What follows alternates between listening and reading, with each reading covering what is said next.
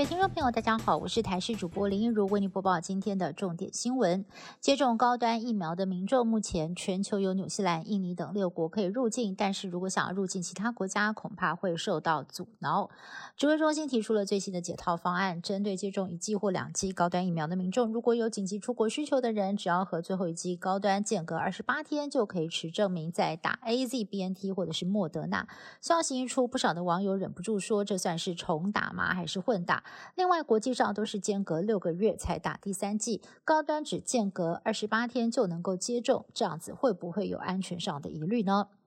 考量青少年接种第二剂 BNT 疫苗出现心肌炎的风险可能会比较高，指挥中心日前宣布，十二到十七岁的青少年全面暂缓接种第二剂。不过，基隆却有学校有多达四百人十月底就已经打完两剂 BNT，让家长实在是不能接受，认为孩子被当成了白老鼠，也质疑为何公告慢半拍。对此，指挥中心解释，十月中就已经通知各单位，并且强调本来就是中央宣布开打才能打，认为是校方。没有遵守规定，应该要拿出负责任的态度。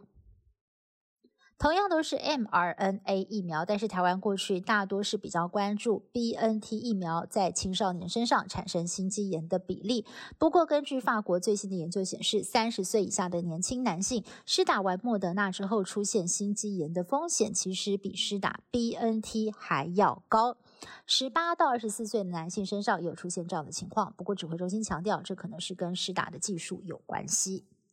惨遭恶徒攻击的宋姓男大生在加护病房第六天，脑压持续下降，逐渐的恢复意识，听到自己的名字会点头回应。院方强调，如果情况持续好转，最快下周就可以转到普通病房了。心力交瘁的母亲感到相当振奋，上午跟律师商讨，将对三名嫌犯提出告诉，让他们对自己残暴的行为付出代价。而男大生就读的大学在傍晚也举行了祈福活动，除了谴责暴力，也要为宋同学集气，希望他能够早日康复。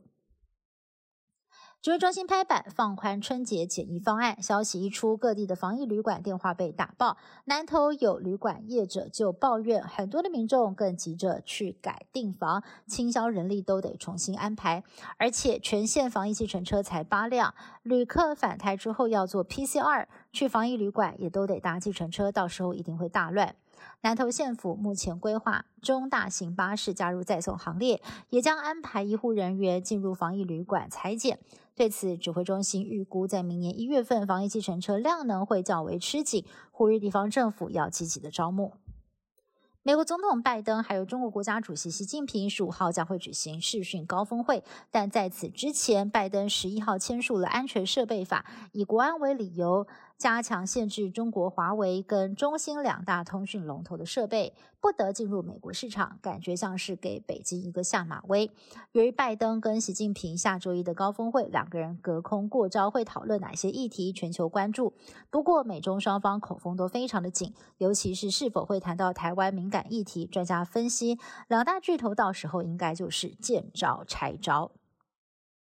目前有很多的国家都采取病毒共存的策略，但是最近疫情都出现了升温的趋势。像是德国在十一号单日的确诊人数首度突破了五万大关。最近正逢一年一度的科隆狂欢节，不少民众上街狂欢。奥地利在十一号单日确诊人数同样创下纪录，地方政府下令，除非必要，没有打疫苗的人不得出门。另外，南韩的疫情也拉警报，重症人数逼近五百人，让医疗体系相当吃紧。